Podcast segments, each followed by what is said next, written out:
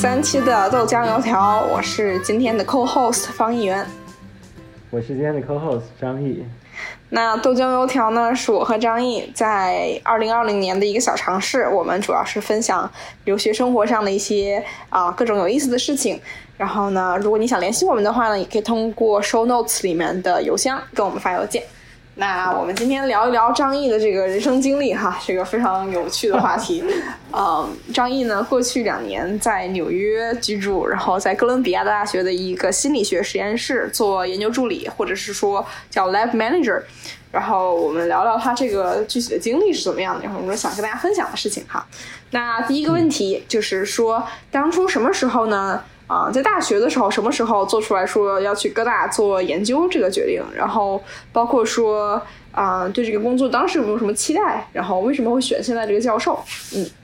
嗯嗯，其实决定去做这个研究啊，是因为我大概在大四的时候决定要做去读心理学的 PhD，然后呢，在心理学里面其实要读 PhD 的话，本科申请是相对比较困难的。尤其是我当时本科加入第一个实验室是大三下一季的时候，所以在本科前的科研经验相对比较少，所以我想着毕业之后再花大概两年时间做这么一个全职的研究助理的工作，可以帮助我更好的完成之后的申请吧。然后呢，我当时同时大概申了十五到二十个实验室，然后最后有两个 offer，然后这两个 offer 呢，一个是在科大，然后另一个在 Cornell。然后我当时主要是希望能够继续留在纽约，因为我朋友。基本都在这边嘛，然后加上这个实验室这个教授是一个引用量非常高，然后在这个领域也非常知名的一个人物，所以我觉得他应该能带来一些很不错的这种资源啊，对将来申请有很很好的帮助。呃，加上我们实验室是是研究情绪，然后还有他们叫 affective neuroscience，就是用一些神经科学的方法去研究这个人的情绪、情感体验，所以这个话题其实也是我一直比较感兴趣的一个话题。所以这些因素加在一起，就让我决定。呃，在各大做这么一个工作，明白。哦，那你刚开始进实验室的时候，就是不是相当于是毕业后第一份工作嘛，对吧？你觉得跟学生时代的那种状态，嗯，或者心理上的这个期待啊，有什么预期不符的地方？嗯嗯，我觉得一个最主要的差别就是它有很多。研究之外的工作需要我去处理，因为它叫 lab manager，就说明啊，这个工作其实不光是你需要去做一个研究助理的职位，就是帮别人去去设计或者运行他们的实验，还需要你去负责就这个整个实验室它的运转的各个方面，包括比如说实验室有的人他去了一个会议，然后他需要报销，然后就可能需要我们去处理去处理这些文件，或者我们每周要开组会，那可能这个呃组会的日程就需要我们去安排。然后实验室中途我们还搬过一次家，然后这个叫搬家公司啊，然后搬这些箱子啊，其实我们也安排了搬家这件事情。所以，呃，他当时给我的一个没有意想之前没有想到的一个工作内容，就是这些 administrative job，是我之前作为本科生，不论是实习期间还是在做研究的期间都没有直接接触过。的。一开始你喜欢他们，还是很还是很讨厌他们？因为我现在想象，我会很讨厌这些事情，就是我特别不喜欢处理这种事情。对，我不喜欢，所以其实我之所以让我坚持做这个，一部分原因是因为他研究的内容是很有趣的，另一部分是我知道他是你为了去 PhD 必不可少的一个。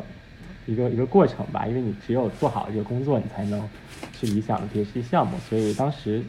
其实我没有说喜欢这个工作百百分之百所有的内容，肯定还是喜欢 research 多于这些 administrative。但是，呃，我觉得对我个人来讲，其实是个很好的成长经历，因为这些 administration 的工作，它教了很多这种很 general 的工作的一些 work ethics 方面的东西，就是你怎么样做一个负责任的。的呃员工其实不光是在实验室里，我觉得在其他公司、其他岗位上也是一样。怎么样跟别人沟通，然后怎么样处理跟上级的关系，就在这个里面是我跟我教授的关系。呃，这些是很很有价值的吧？就我当时可能没有特别 enjoy 这个过程，但是现在回过头来想，是挺有收获的。一个经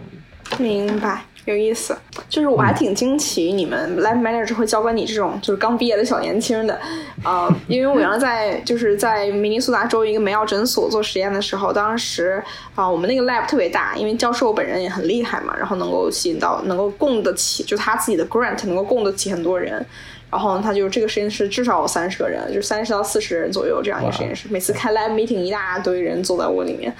然后特别高效这个实验室。啊，但是它里面 lab manager 和所有的 technician，我们有很多的 laboratory technician，因为我们当时做的实验都是那种就是，比如说给猪做介入手术，就是那种非常高技术含量的这种实验。然后给老鼠做这个，比如说肾脏的这个结扎，让它导致肾脏衰竭，就这种实验都是在微观显微镜下操作，给老鼠做手术啊，这种就是需需要很高级的 technician，而这 technician 每一个都在这个实验室待过十年以上的那种，就是很不一样，就是不同的 lab 真的很不一样，对。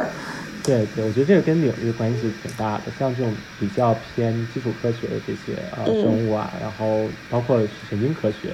他们做的 neurobiology 这些，他们感觉会有。更多这种长期的全职的工作人员。Interesting，哎，那你能举一个具体例子，就是你们现在在研究的一个问题吗？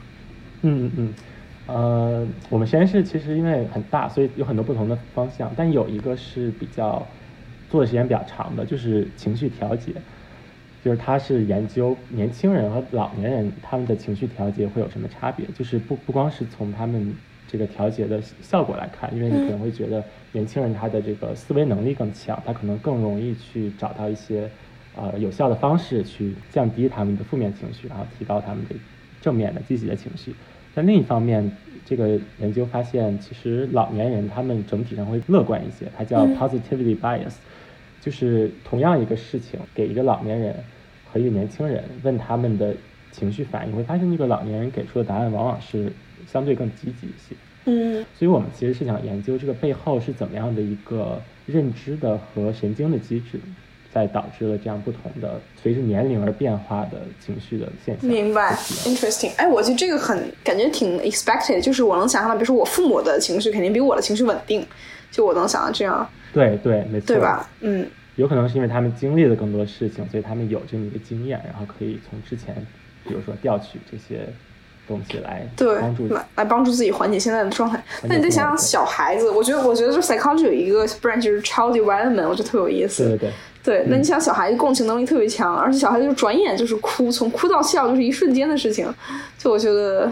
特别有意思。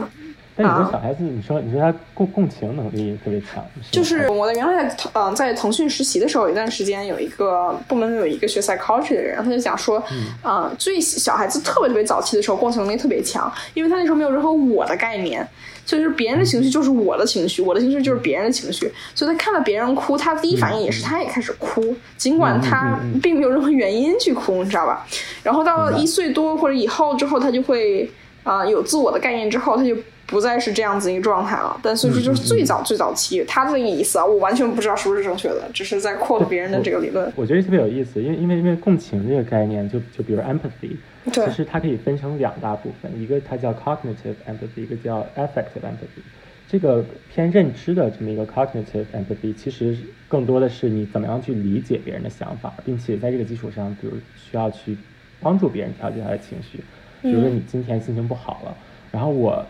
并不会因为这个而感到心情不好，嗯，相反，我会知道你现在处在这个状态，所以我会更想去帮助你解决你的问题。但是呢，可能那个儿童他就更属于一个 affective，嗯，type of empathy，就是说他会很下意识的感受到你的感受，但他可能无法区分说这个感受是他的还是自己的，所以他自己会被这个感受影响，反而可能没有办法去有效的跟别人进行沟通。就他在很很小的时候可能缺乏这么一个去。从一个认知角度上理解别人的能力，尽管他可能从情感上是可以去可以理解，对，但是认知上他都不行，啊。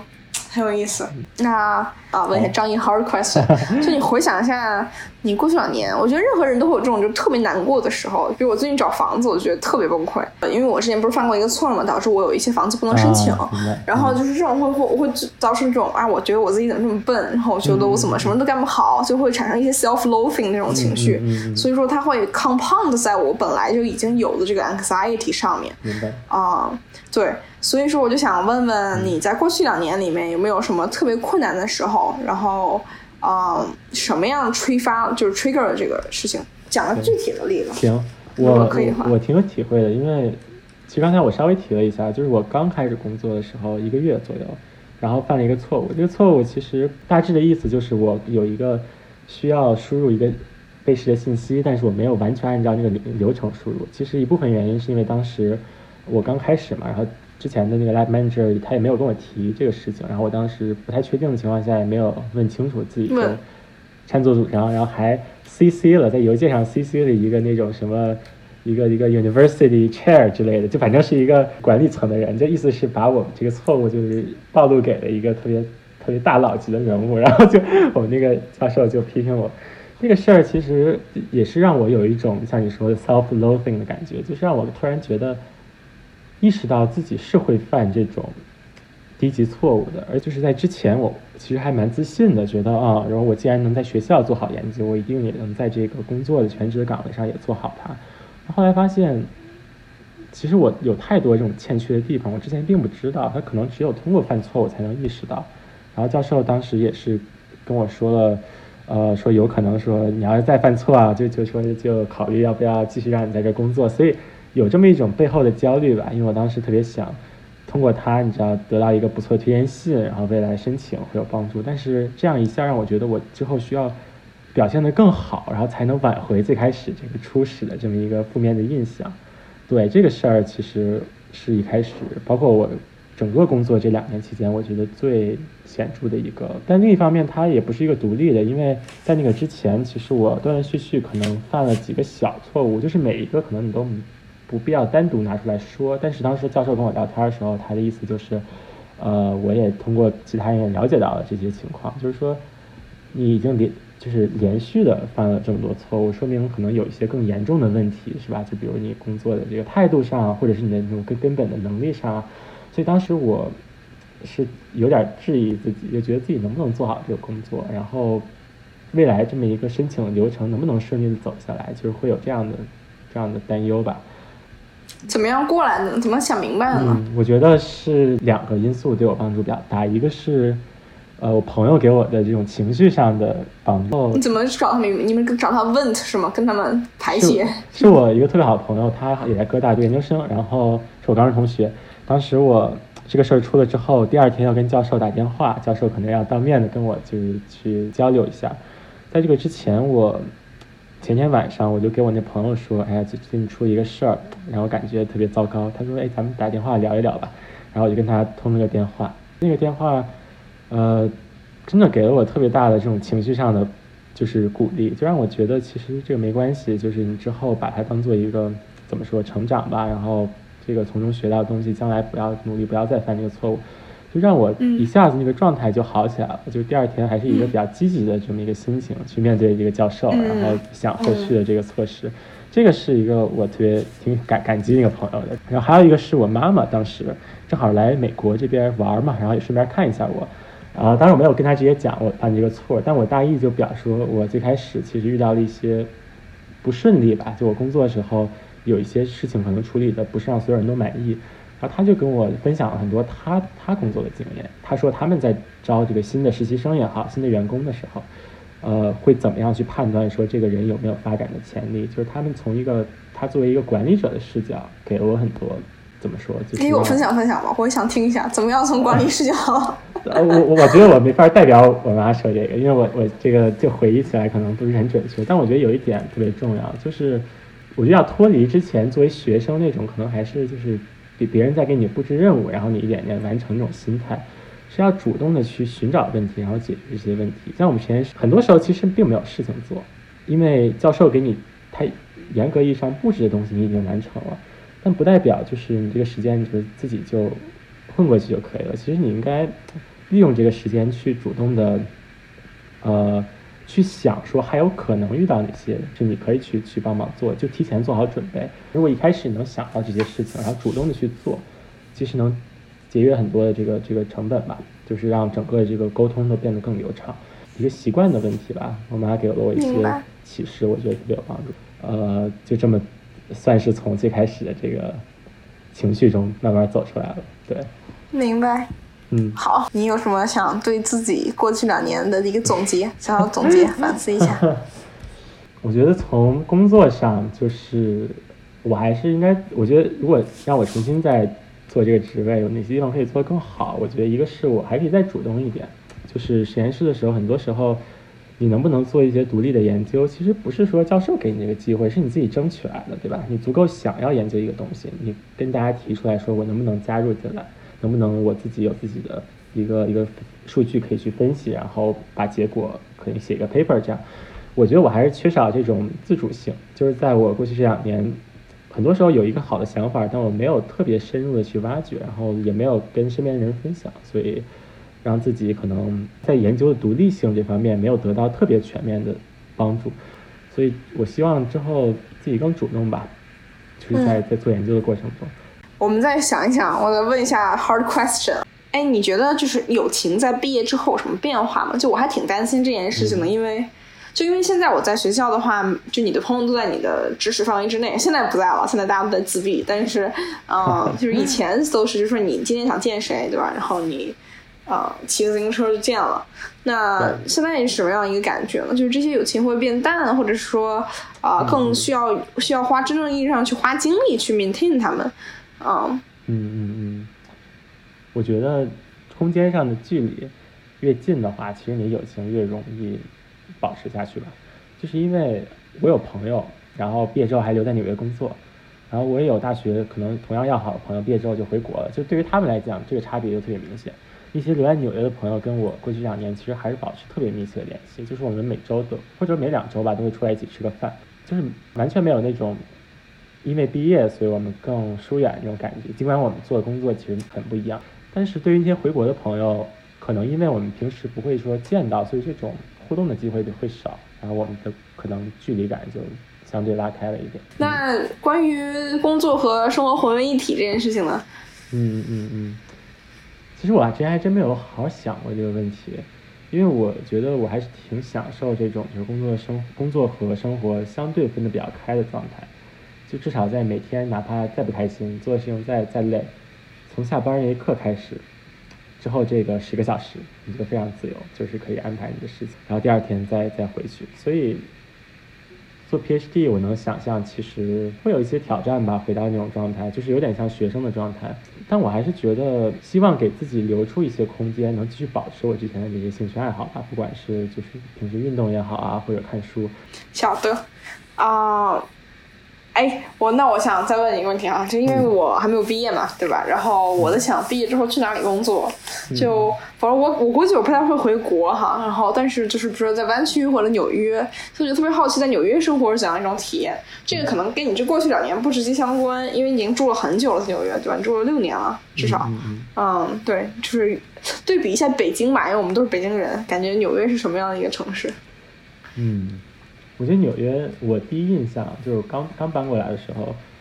其实没有特别强的那种不适应感，因为我觉得纽约它太包容了，就是它这里各个世界各个地方来的人都有，所以一开始很快就找到了跟我很像的人，比如同样来自中国的留学生，然后呃同样就是比较喜欢吃的中餐馆或者其他，就是这种生活上这种便利性还有这种多样性，其实我觉得呃。让我觉得它跟北京并没有特别强烈的反差。就之前我的那些习惯还是很自然的，就移植到了纽约这边来。啊，但是我觉得纽约其实从生活体验上来讲，可能是远远不如北京的。当然，不光是因为我在北京长大，是因为纽约这个公共设施这个环境，它确实稍微的差了一点。比如说，它的地铁非常糟糕，非常脏，有有很多老鼠，然后经常闻点。然后呢，它的这个。城市里这个大大部分地方交通非常差，啊，开车基本上走不动，呃，然后路上的卫生也不好，然后有很多流浪汉，其实会挺受影响。因为你不管你住在哪，你住在再干净、再好的 neighborhood，你只要稍微的走出这个区域，你就会遇到那种脏乱差的地方。但是习惯了之后就还好。明白，我觉得我反而是特别不适应回国的状态。现在为什么？就是在比如说纽在纽黑文，在学校，在美国，你都能看见大街上各种皮肤的人，然后各种高矮胖瘦，就是要胖的很胖，要瘦的贼瘦，然后有高大的那种，也有很矮小的那种，对，然后有亚洲人，什么人都有。就是这个，就是习惯了这个呢之后，反而回到国内，我印象特别深。就是我在 gap year 之间，在一个互联网的一个企业实习，就当时去食堂的时候，看所有的人都是中国人，然后都。跟你差不多年纪，然后都穿着这个公司的文化衫，然后就那种状况就好吓人。就是我觉得我好像突然没有任何的区别了，对，就感觉跟别人没有区别了那种感觉。然后我就觉得，哇，就特别不适应，有一种瞬间就觉得。这世界上还有十二个亿、十二个艺人跟我很像的这样人，他们在这个世界另外一个角落，我还是挺喜欢能大街上见到高矮胖瘦的人。就我更喜欢的一件事是什么？就是美国的人的这个对美的这个啊标准，审美标准更加广泛。就比如国内的时候，你会发现所有的女生都会换粉色的眼影。就这种粉棕色的眼影，然后同样的眉毛，然后这个流行的唇、流行的口红的颜色呢，全所有人都会用，然后都是以很瘦很瘦为美，然后就是就是我觉得这个。就他们太价值观太多的统一了吧，很多时候，然后这个我就觉得说，啊，可能不跟这个城市直接相关，但我的确是觉得说，在一个很 homogeneous country 和一个非常非常 diverse 的 country，我觉得生活我还更偏向于那个 diverse 的地方，对，明白明白，更有意思一些。我觉得纽约其实也是美国的一个个例吧，因为美国大多数城市也不像纽约这么 diverse。然后特别有意思的一事儿是，我有一朋友是我大学同学，在纽约生活了四年，然后现在在波士顿也是做这个 lab manager。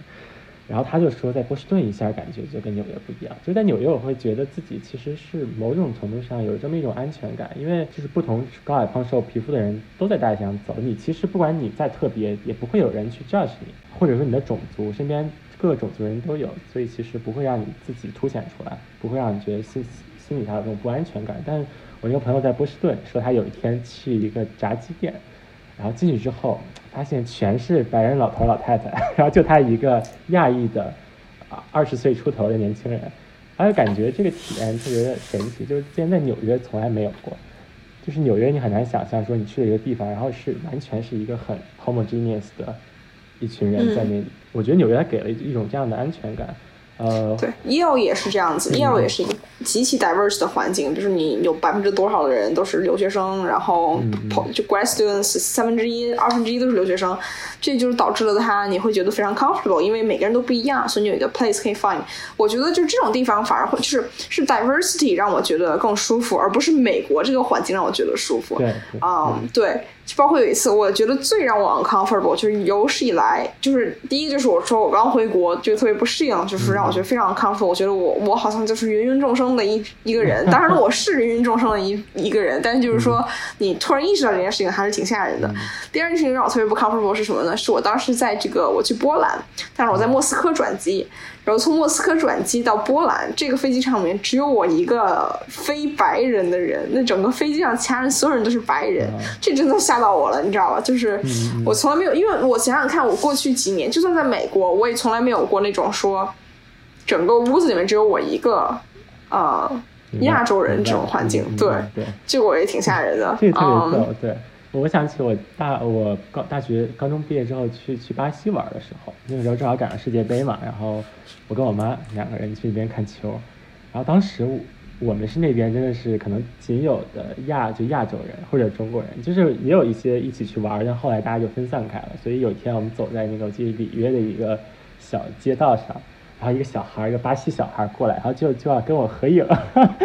就是。你很难想象，对吧？就好像是可能二十年前在国内，一个老外如果走在北京大街上，然后有人会想跟他合影那种感觉，就还挺神奇的。就是世界上很多地方其实特别的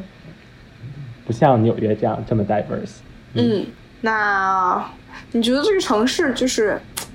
有什么让你觉得嗯特别尖锐的地方？就是你觉得说啊，我一想到什么东西，我就立马会想到纽约。啊，嗯嗯嗯嗯，我觉得是我的那些。就是比较 personal 的一些记忆吧，就是在纽约做这些事情，然后自己很享受也好，或者可能没有那么那么愉快的经历也好。先说一个不愉快的吧，我记得是在我大四住的公寓的时候，就是有一个大哥在我前面，当时我可能是手里提了一个包，然后那个包有点大，可能就不小心碰到他，然后他就回头就开始骂我，然后后来那个后来我们那个门卫，后来那个就是呃保安就看不下去了，然后就过来。跟我一起骂这个大哥，然后那个大哥就跟他女朋友被拉着上那个电梯，然后就走了。然后比较愉快的方面就是我在这边，一个是打网球，我从大概去年春天开始，然后打了大概三四个月，然后每每周都打，有时候一周打两三次。然后那个网球场是在河边，一个特别漂亮的一个那个就是人行道旁边，然后很多人在跑步啊什么的。因为它是在西面，在哈德逊河旁边，所以每天日落的时候，那个夕阳特别漂亮。我记得好几次，就是我们打着打着就不打，然后就开始拍照，然后就那个回忆还是挺美好的。而且是跟我特别好的几个朋友，还有就是在哥大，每天我骑车回家的时候经过那条路，是一个特别漂亮的一个一个，它叫 Riverside Drive，就是旁边长满了各种树啊，然后中间有人行道，有专门自行车道，就在河边儿，相当于旁边就是一排这个。植被，然后右边就是哈德逊河，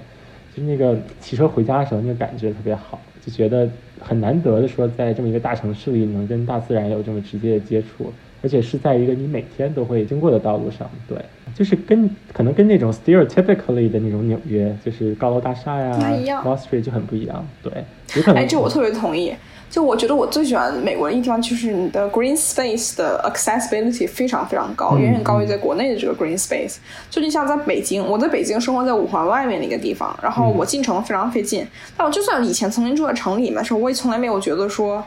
就周围有很多绿色，让我觉得你知道很少有这种感觉。但在美国的话就有很强，就在纽约，就是你在江滩那边，就是走着走着就走到 High Line 了，然后我觉得。对，就是它的这个设计让你会觉得非常的宜人，就算在这种高大上也非常宜人。然后纽黑门就更不用说，去那出去出门就有各种花草，然后非常对。哎，北京这个，绿化在北京这方面，对对对，还差还差还是差不少的，还是有有有很大提升空间。这样。不过我听说那个奥林匹克森林公园不是做的还不错吗？对，朋友我去过奥森很多很多回，然后啊，我爸每天我不是每天吧，他大概每周会去那儿跑步，经常会发照片儿。怎么说呢？不 accessible，嗯，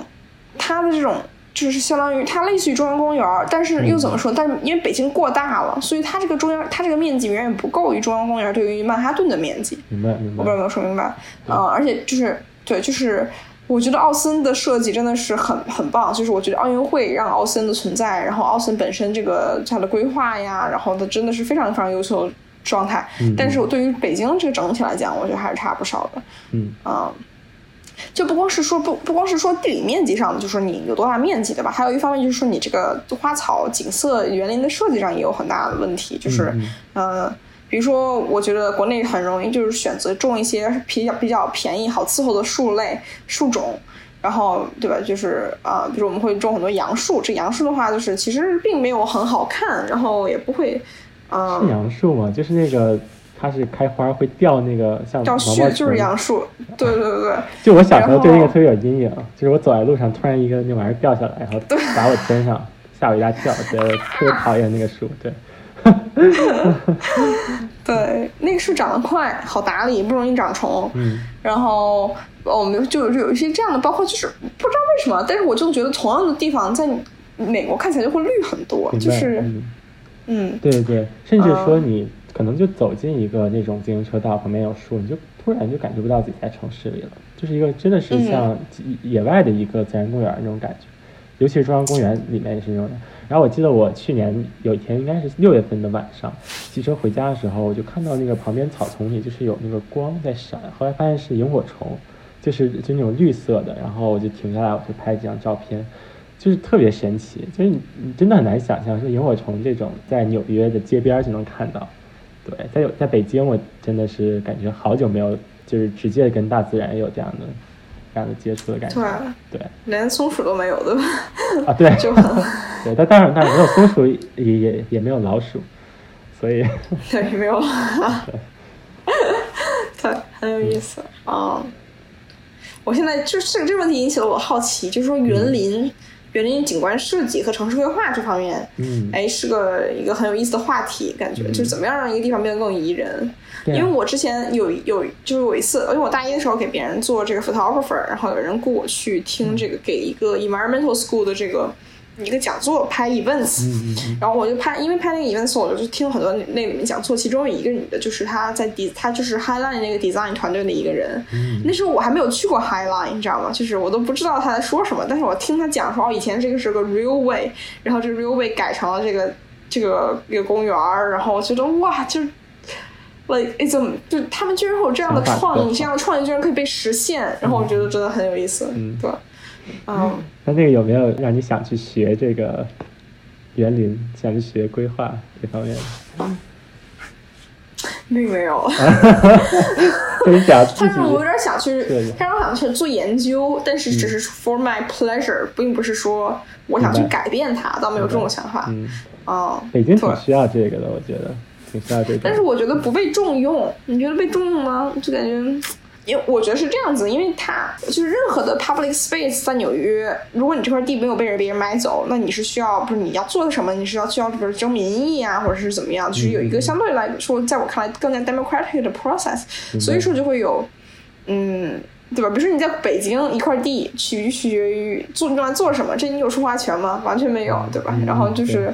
对 对，包括我跟你说，这个国内的设建筑设计师也是很痛苦的，因为我知道的事情，比如说这个，呃，国内有一个丽泽 SOHO 是去年刚开了业的这个楼，这个楼最开始不长这样，长的是一个更加奇形怪状的样子那子。个内部中空的那个设计嘛。对，内部中空那个，嗯以前那个嗯更加奇形怪状的样子，但是那个那个后来那个方案呢，就一直没有被批下来。嗯然后他们就说，但是其实他们也不告诉你说为什么没有被批下来。然后呢，就啊、于是他们就说，那是不是有可能这个是它建筑方案太过花里胡哨了？嗯嗯嗯，然后呢，就改了一个比较相对传统的建筑方案，其实比较传统嘛。你看这个楼其实是规矩就是很很规整的，对对，里面是中空的这样子。然后后来这个就过了，然后就开始建，就是但是就是你知道吧，所以就没有这种空间给你去做这种奇奇怪怪的事情，很多时候。对，而且我觉得北京很多时候官方的这个政策是在，不知道啊，就是是在是很反审美的，就是一个是你想到前段时间他拆除那种就是上面的那个标标语，很多拆了就是让那个楼更更丑了。包括像海淀医院，原来我们家旁边就是还有海淀剧院，你都不知道是什么，两个光秃秃的一个就建筑摆那儿啊，包括还有它有那种政府的宣传画嘛，在比如说那种小的那哦个墙上，就是特别的没有艺术感的那种感觉，就是完全是为了写写一个标语而写上去。所以我觉得这些其实就是没有一个专业的流程，可能没有相关的人去真的用心去设计它。我就想想想起来你说标语这件事情，我就想起来说，就是比如说我们平常不会去看看到它，对吗？但是我很好奇它对我们潜意潜潜意识里面目就是的影响。嗯就是我印象特别深，我在因为我最后一次长期在国内居住，可能就是在一六年的暑假，就是上大学之前。嗯那那时候就是在国内还流行这个，就是各种讲十二道，就是那种。呃，什么讲善要孝孝啊、要要要孝敬父母，嗯要这个呃跟邻居处好关系啊，就是这种一副这个泥人张，就是泥人张捏那个就是石家庄那边还是河北那边有一个泥人张，这个一个嗯。呃一个形象，然后用它做的这样，然后你到哪儿能看见红色的花红绿色的这种中国传统颜色，然后跟那个被套很像那种颜色，你知道吧？然后 太太有呃画面感了。对，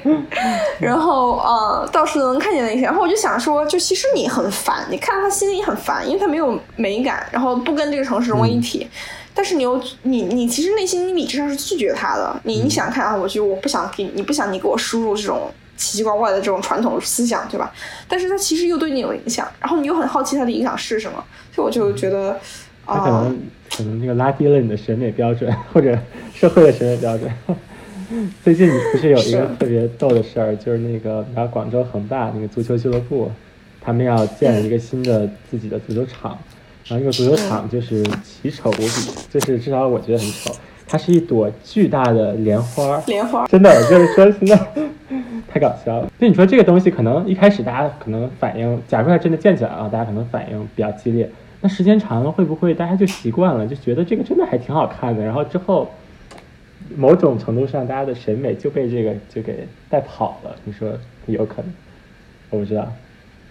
对我现在特别好奇，我们对我们对审美的这个是不是来源于一种 superior 的状态？比如说，举个例子哈，比如说为什么大家会觉得双眼皮好看？这就是很明显，就是因为欧洲人都有双眼皮，就时间长了，就是我觉得有这种 infiltration 所在，就是这种你的审美。但是我们为什么会觉得简约的风格好看？是不是因为北北欧所谓的这种更好的设计啊、对吧？就是这种，就是它。啊、所以说，所谓的文化上，我们是我们有一天，如果我们中国有好的设计，那中国好的设计应该什么样的样子，对吧？哦，我说到莲花这件事情，我就想起来，我当时，嗯，我是去年寒这个寒假的时候，跟我爸回趟老家，在贵池，就是安徽省贵池县，是一个五线小城市，你知道，是一个地级市这种状态，大概人口三十万左右。然后，嗯，它有一个湖，这个湖中间有一个巨大的莲花台，然后还带喷泉那种，你知道，晚上放光，然后。就我就非常不能接受，我真的不能接受。但我爸就说特好看，你知道吗？然后那个当地人民喜闻乐见，当地人民喜欢。我跟你说，真的就是，所以就很有意思。对，啊，嗯。但是你又想说，中国传统的很多东西，比如说，嗯，我从来不觉得任何的故宫的里面的东西难看，对吧？尽管它很传统，我不觉得它难看。我不觉得苏州园林难看，我觉得苏州园林每一个地方都非常好看。然后你也不觉得苏州博物馆难看，对吗？因为苏州博物馆又取决了中国很多中国文化，但是又很现代，然后又很合适它所用的 purpose，就是对，就我们以后可以讨论一下审美上面的问题。对，这个这个 蛮有意思的。对，就是说它是不是说有一个相对才是客观的标准，是吧？就是有的它确实是更优秀的建筑作品、建筑设计，还是说它是很大程度上取决于一个文化上的或者社会。跟你的社会阶层也相关，就是说，可能某一个社会群体，他就对某些东西更觉得美，而我们这些审美可能也是被我们的这种意识形态所影响、所影响。对对，我觉得也是啊。所以我们这一期好的，从最开始，呃，回忆我过去两年的工作和学习，然后一直聊到了这个审美的多样性。那我们差不多就这样啊，感谢大家的收听，我们下期再见。好，那我们这一期就到此为止。